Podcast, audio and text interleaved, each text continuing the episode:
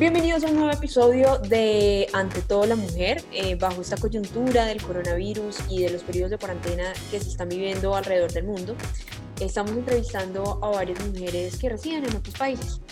Eh, en, este, en esta oportunidad vamos a hablar con María Camila Chacón. Ella es, una, es estudiante colombiana y trabaja en Buenos Aires, Argentina.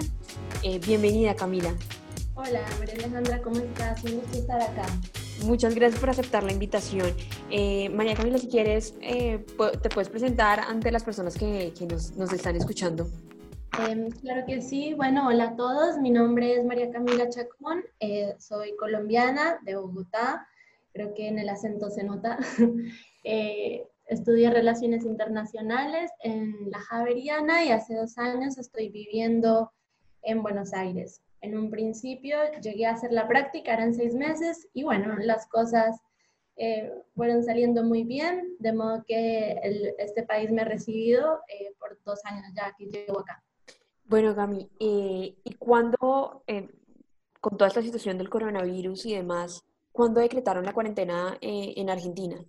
Em, la cuarentena oficialmente la decretó el gobierno el pasado jueves, 19 de marzo, si bien antes habían hecho recomendaciones, habían comenzado a pausar eh, las clases en colegios y también en universidades, como tal el 19 de marzo se decretó la cuarentena, que en un principio iba hasta el 31 de marzo y justamente hoy el gobierno ha anunciado, o sea, si bien no ha hecho el pronunciamiento oficial, ya está estimado que eh, la cuarentena se va a extender en un principio hasta el 13 de abril y después se espera que hasta finales de abril.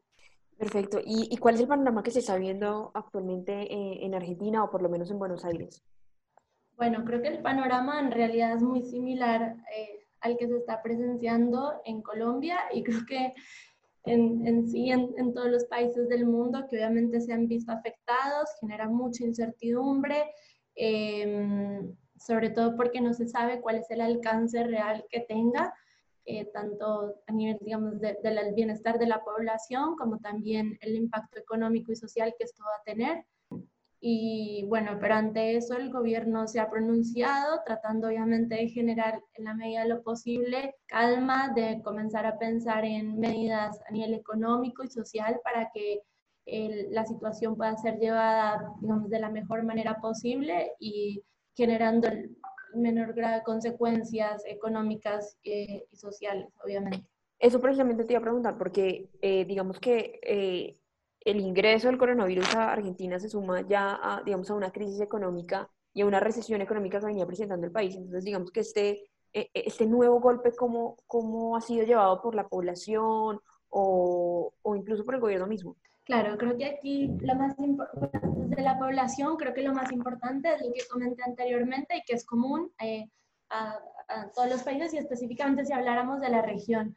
Pero como tal, eh, por parte del gobierno, eh, obviamente este es un gobierno que desde un principio, desde que fue elegido, justamente pues fue elegido por, por su acción social, por su, em, digamos, enfoque en en proteger a estas poblaciones vulnerables a nivel económico y demás, y creo que es lo que ha, desde la forma que ha tratado de responder en esta crisis. Obviamente, de ahí se abre también la pregunta de qué tan viable y qué tan, digamos, eh, sí, qué tan viable es a largo plazo estas medidas que se están tomando, ampliar el gasto público, eh, atender nuevamente, como dije anteriormente, a, las poblaciones eh, más vulnerables, eh, cómo afectar en menor medida a las pymes. Eh, y, bueno, obviamente esto se suma además de lo que está pasando con el tema del coronavirus a la dimensión que han tenido los precios eh, de los commodities a nivel internacional y obviamente esto también implica pensar otras estrategias, ¿no? De cómo relacionarse con el mundo, eh, qué impacto esto tiene sobre la entrada de dólares al país y también sobre la viabilidad que esto tiene para que el país pueda seguir afrontando el pago de su deuda.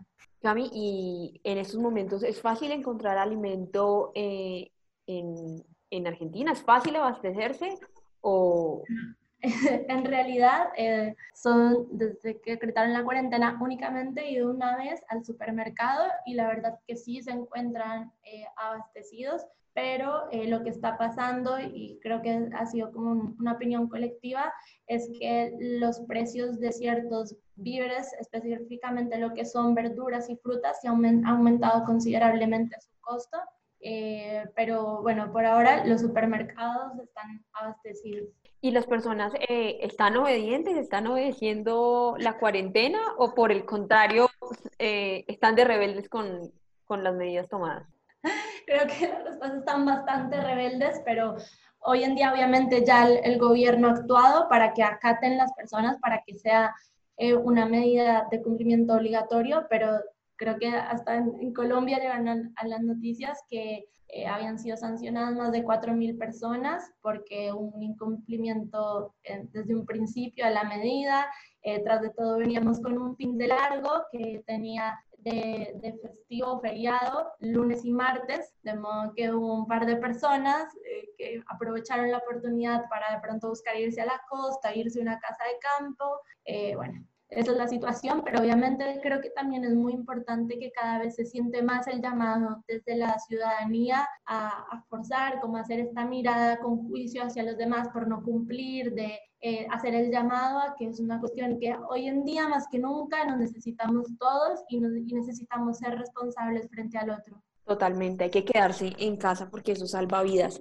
Eh, Cami, ¿qué ha, sido, ¿qué ha, sido, lo más difícil hasta ahora de, de estar en cuarentena y estar en un país ajeno al tuyo, si bien ya has estado dos años, pero, pero ¿qué es lo más difícil de estar en, esta cuarentena? Creo que lo más difícil no es tanto el espacio del día a día, sino muchas veces de pronto pensar que en estos momentos podrías estar acompañando eh, familiares, seres queridos que quisieran estar contigo, que quisieran contar con tu apoyo, pero bueno, menos mal tenemos los medios virtuales que hoy en realidad nos permiten como generar esa cercanía, asistir a clases de yoga juntos, bueno, un montón de cosas que, que ayudan un poco a lidiar con, con, esa distancia. Creería que no es tanto, bueno, esto obviamente es muy personal, cada quien lo vive desde sus condiciones y demás, pero no es tanto el, el, digamos, el hecho de estar encerrado, sino más bien el hecho de estar encerrado y sentir la distancia, pronto sentir que es de otro lado te podrían estar necesitando.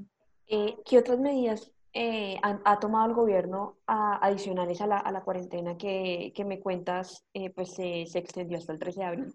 Eh, ¿Qué otras medidas ha tomado el gobierno? Bueno, creo, no sé si te refieres también como a medidas sociales y demás para acompañar esto, pero por ejemplo, similar a Colombia, se pensó obviamente el hecho de de, no seguir dando clases, principalmente en lo que es la educación primaria y secundaria, implica dejar una amplia población por fuera de suplementos alimenticios y demás.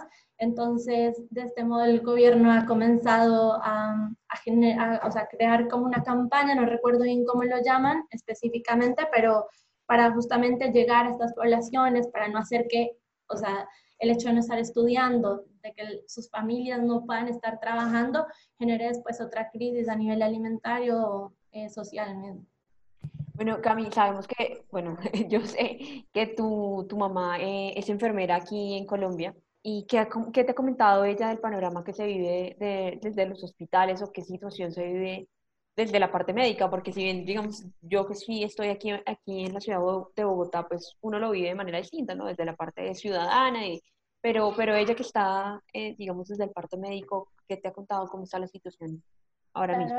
Pues, te cuento, mi mamá es eh, enfermera, lleva trabajando 25, 26 años ya en el hospital militar y ahorita mismo está en la parte de cuidado intensivo y creo que es muy importante, o sea, bueno, lo que ya me transmite más que todo y que creo que nos permite para reflexionar un poco es que ver cómo hoy en día está atendiendo el personal médico esta crisis, eh, aunque implica también tenerlo desde dos puntos de vista, porque si bien sus actos son, digamos, si lo llamamos, son heroicos eh, para el momento que estamos atravesando, también no hay que olvidarnos de la parte humana de todo este personal médico ellos también tienen familias por las que se preocupan, por las que les da miedo terminar contagiados, tienen, eh, no siempre todo el personal siente la emoción más fortuita por atender un paciente con coronavirus y pienso que esto también debe ser tenido en cuenta por las personas que direccionan estas instituciones porque creo que ellos hoy en día eh, necesitan un acompañamiento también psicosocial desde otro lado, desde entender que